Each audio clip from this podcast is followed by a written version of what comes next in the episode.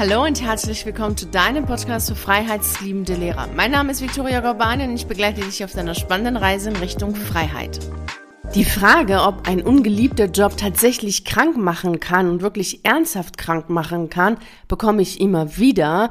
Und somit auch in dieser Woche gab es einige, die mir diese Frage gestellt haben und so ein bisschen mit voller Erstaunen, so im Sinne, das kann doch gar nicht sein, dass ein ungeliebter Job, ein Job, der, den ich nicht mag, der mich frustriert, der mich wütend macht, dass der jetzt, dass so ein Job nicht richtig krank machen kann, das kann doch eigentlich gar nicht sein. Und wenn ich diese Frage gestellt bekomme, denke ich sofort an zwei Situationen in meinem Leben. Einmal eine Situation, da war ich 16 Jahre alt.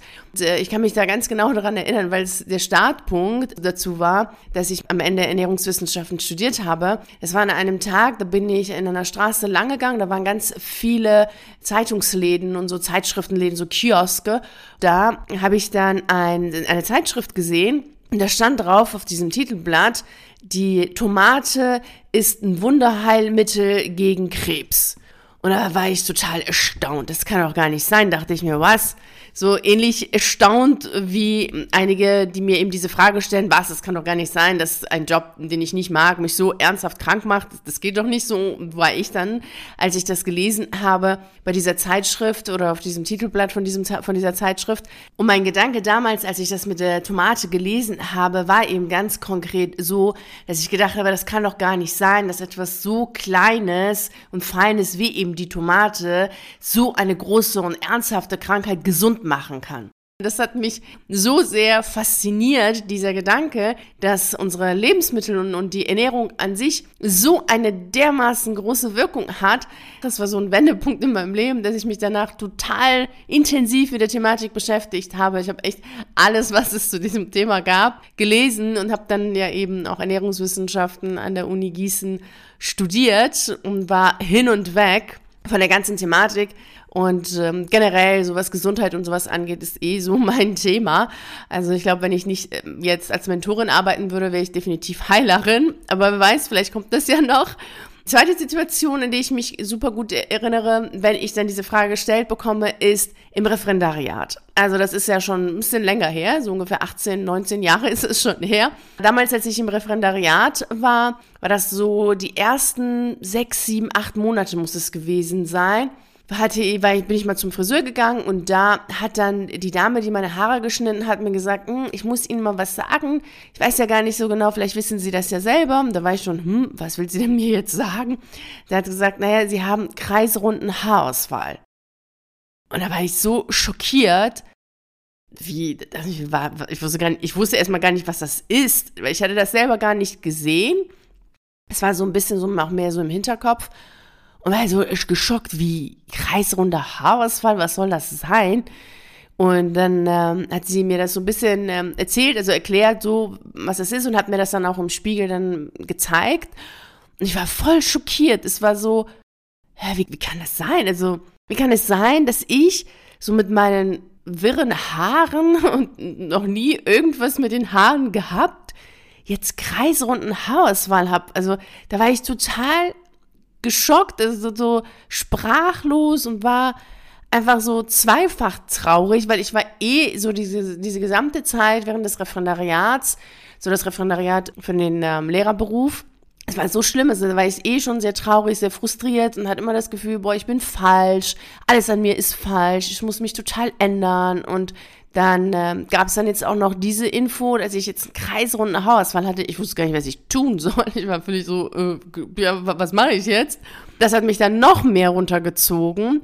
Also so zweifach traurig, zweifach so total frustriert zu diesem Zeitpunkt.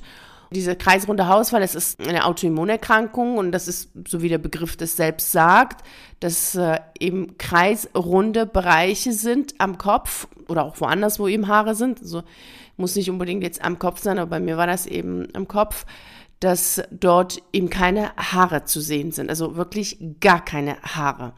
Das ist, war irgendwie ganz schlimm für mich.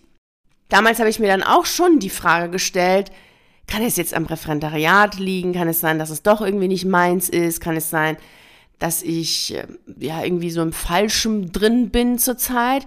Aber ich habe dann damals schon angefangen, mit dieser, so an mir selbst zu arbeiten, in dem Sinne, dass ich gedacht habe, ja, irgendwas stimmt mit mir nicht. Also ich habe eigentlich so mit mir selbst gekämpft und habe dann gesagt, ja, ich muss positiver denken, ich muss dankbarer sein, ich muss mich mehr anpassen letztlich.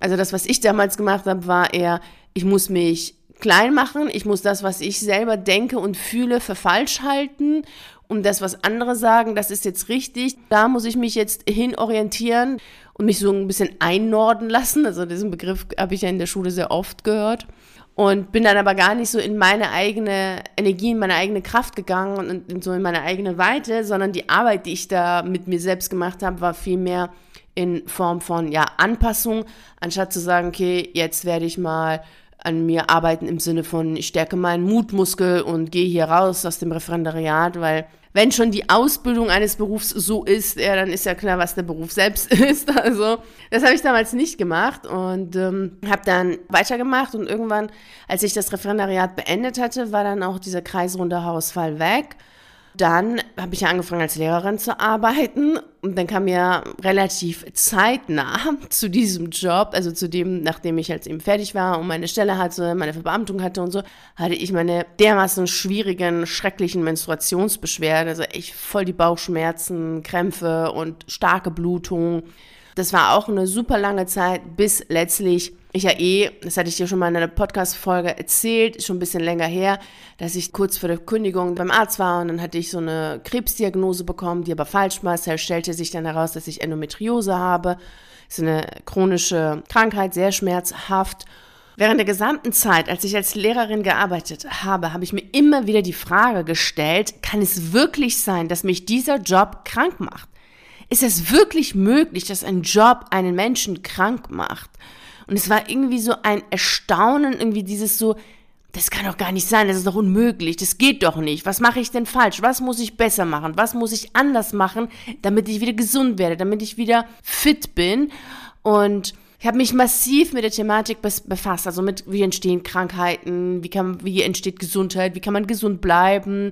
Also ganz ganz ganz intensiv, so dass ich dann am Ende zu dem Schluss gekommen bin, ja, ich muss kündigen und dann habe ich das ja auch gemacht, wie du weißt.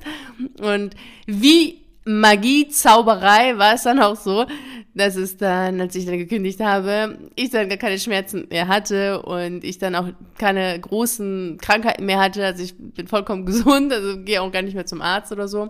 Ist da eh nicht so meine Welt, äh, die Schulmedizin. Ja, und dann war es für mich natürlich schon so irgendwie, ja, wie kann das denn jetzt sein? Was ist denn da jetzt genau gewesen?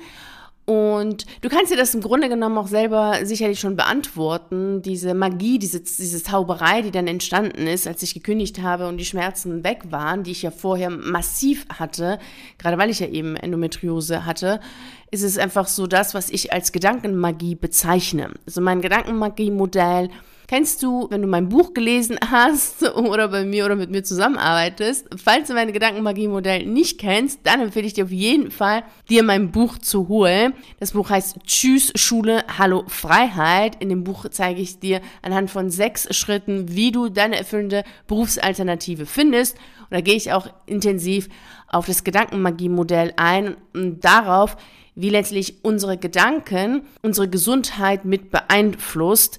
Den Link zu der Infoseite zum Buch findest du in der Beschreibung zu dieser Podcast-Folge. Heute möchte ich mit dir mal kurz da eintauchen, dass unsere Gedanken Emotionen auslösen, ist dir sicherlich schon bewusst, denn wenn du jetzt an deinen Urlaub denkst, an deinen Sommerurlaub, wirst du ganz andere Gefühle haben, sicherlich freudige, fröhliche, gelassen und wirst du dich fühlen und entspannt und ähm, im Vergleich dazu, wenn du jetzt daran denkst, hm, morgen musst du zur Arbeit gehen oder du denkst daran, dass du eine Konferenz hast oder ich als Lehrerin fand dieses ganze Klausuren korrigieren, Klausuren erstellen grauenhaft und du musst irgendetwas in dieser Richtung machen, was dir nicht gefällt. Allein, dass du diesen Gedanken hast, auch wenn du jetzt vollkommen gemütlich auf dem Sofa sitzt und vielleicht Schokolade isst oder eine heiße Tasse Schokolade trinkst, allein der Gedanke, dass du morgen etwas tun musst, was du nicht gerne machst, wird dazu führen, dass deine Gefühlslage sich verändert, dass du eine andere Gefühle hast, nämlich traurig sein, frustriert sein, vielleicht verängstigt sein. Als das, was du tatsächlich im Jetzt fühlst, nämlich du sitzt ja auf deinem Sofa, ist eigentlich total gemütlich, hörst mir gerade zu, was ich total schön finde, dann hast du ja trotz allem andere Gefühle, allein dadurch, dass du über etwas nachdenkst, was eben negative Gefühle in dir hervorruft, wie eben Wut, Angst, Zorn und uh, Frust.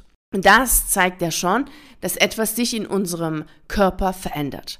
Diese chemischen Veränderungen, auch die physikalischen Veränderungen, die sind natürlich nicht bis ins letzte Detail erforscht worden.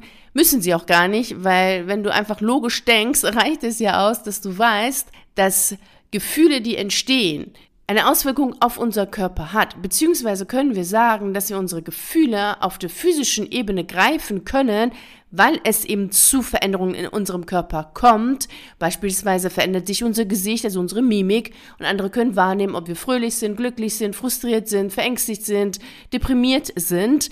Und somit können wir sagen, dass die Gemütsbewegungen, die wir haben, sich im Organismus zeigen, eben durch das Nervensystem und teils durch die Tätigkeiten der endokrinen Drüsen, also durch die Hormone, die wir ausschütten. Somit haben unsere Gefühle eine Auswirkung Auswirkung auf unser Organismus. Gleichzeitig ist es so, dass wir unsere Gefühle fühlen können bzw. greifen können auf der physischen Ebene durch die chemischen und physikalischen Veränderungen, die es im Körper gibt. Denn du merkst es ja beispielsweise daran, dass du jetzt, wenn du an etwas denkst, was dir nicht gefällt, eben verkrampfter bist dich eher zusammenziehst oder vielleicht kommt da auch schon Schmerzen, Bauchschmerzen, Kopfschmerzen. Also immer wenn ich in, den Ferien war und die Ferien dabei waren, so zu Ende zu gehen, war es immer so, dass ich dann gereizt war, genervt war und schnell auch wütend geworden bin und auch immer wieder Bauchschmerzen hatte, Krämpfe hatte, kaum essen konnte. Wie ist das passiert? durch die Gedanken, die dann entstanden sind, wenn ich an die Schule gedacht habe, dass ich wieder dahin gehen muss und dass ich das nicht mag und, und so weiter.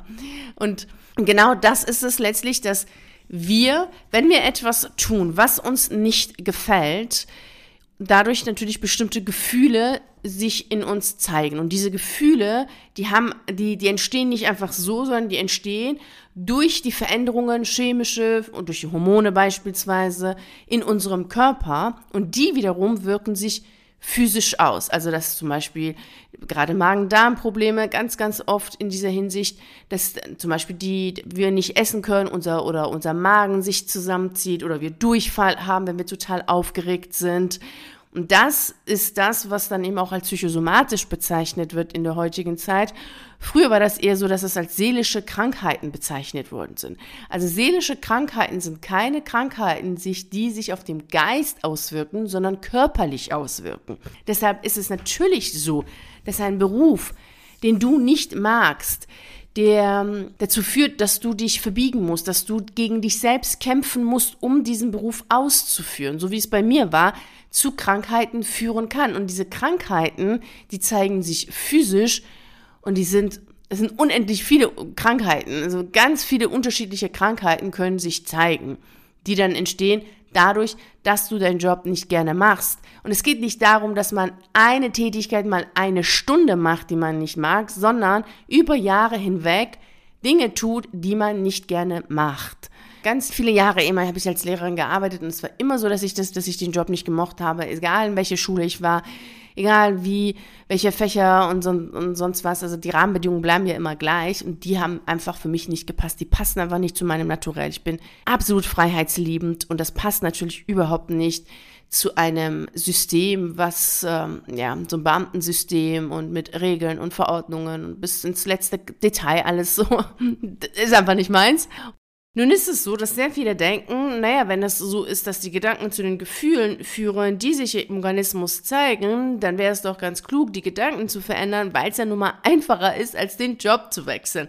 Und vielleicht denkst du das auch und bist gerade dabei, Affirmationen dir aufzuschreiben, positiv zu denken, Yoga zu machen, zu meditieren und all das, was es da in dieser Richtung gibt. Und stellst aber fest, naja, so richtig glücklicher, zufriedener bist du trotzdem nicht in deinem Job, weil einfach das Ganze nicht passt. Also du bist trotzdem so, dass du sagst, okay, es passt einfach nicht zu deinem Naturell oder du willst trotzdem eine Veränderung haben und du merkst, dass du unglücklich und unzufrieden bist und dass dich dein Magen zusammenzieht, wenn du daran denkst, du musst jetzt schon wieder zu deinem Beruf, dann ist es natürlich ein klares Zeichen dafür, dass es nicht darum geht, einfach nur die Gedanken zu verändern, weil es ja auch eine Form von Manipulation ist und sich selber gar nicht ernst zu nehmen mit seinen eigenen Gefühlen und Bedürfnissen, wenn du dann beginnst, dich gedanklich eben zu manipulieren, auf den Arm zu nehmen, anstatt das ernst zu nehmen, worum es wirklich geht, nämlich, dass du deinen Job nicht magst. Und wenn du deinen Job nicht magst oder gar furchtbar findest und dein Job dich frustriert und du all das, was du gerne zeigen möchtest, nicht zeigen kannst, dein Können, deine Werte, deine Empathie, das äh, nicht leben kannst und das, was deine Seele vor allem leben möchte, was sie zum Ausdruck bringen möchte, all das nicht möglich ist in deinem aktuellen Job, dann ist es klar, dass du krank wirst und sogar ernsthaft krank wirst, wie du es ja auch bei mir jetzt gehört hast. Und dann ist es sehr klug zu sagen, okay, du beginnst dich damit zu befassen, was wirklich wichtig ist, nämlich, was möchtest du wirklich in deinem Leben machen? Was ist die Alternative für dich persönlich, die dich erfüllt? Und dabei hilft dir extrem gut mein Buch Tschüss Schule, Hallo Freiheit. Da gehen wir ja gerade auf dieses Thema ein, wie du deine erfüllende Berufsalternative findest. Und den Link zu dem Buch den findest du weiterhin in der Beschreibung zu dieser Podcast-Folge. Also werde aktiv und frage dich nicht, wie ich damals diesen Fehler gemacht habe, immer wieder, ja, kann es denn wirklich sein, dass ein Beruf, den ich nicht mag, mich krank macht? Ja, ja, das ist der Fall. Und ich habe dir jetzt eben ganz kurz geschildert, warum das auch der Fall ist, eben an den unterschiedlichen Punkten. Und da brauchst du dir gar keine Gedanken mehr zu machen, ob das wirklich so ist oder nicht so ist, sondern vielmehr wäre es jetzt ganz klug von dir, loszugehen und dafür zu sorgen, dass du den Job ausübst, der dich wirklich glücklich macht und dich erfüllt, damit du gesund und fit wirst. Und dass das funktioniert, ja, das siehst du an mir. Also mach dich auf den Weg und wenn ich dich dabei unterstützen soll, den Beruf zu finden, der deine Seele aufblühen lässt, dann schau auf jeden Fall in der Beschreibung zu dieser Podcast-Folge. Dort findest du den Link zu dem 1 zu 1 Mentoring. Ich freue mich auf jeden Fall auf dich und wünsche dir nun viel Freude und Erfolg.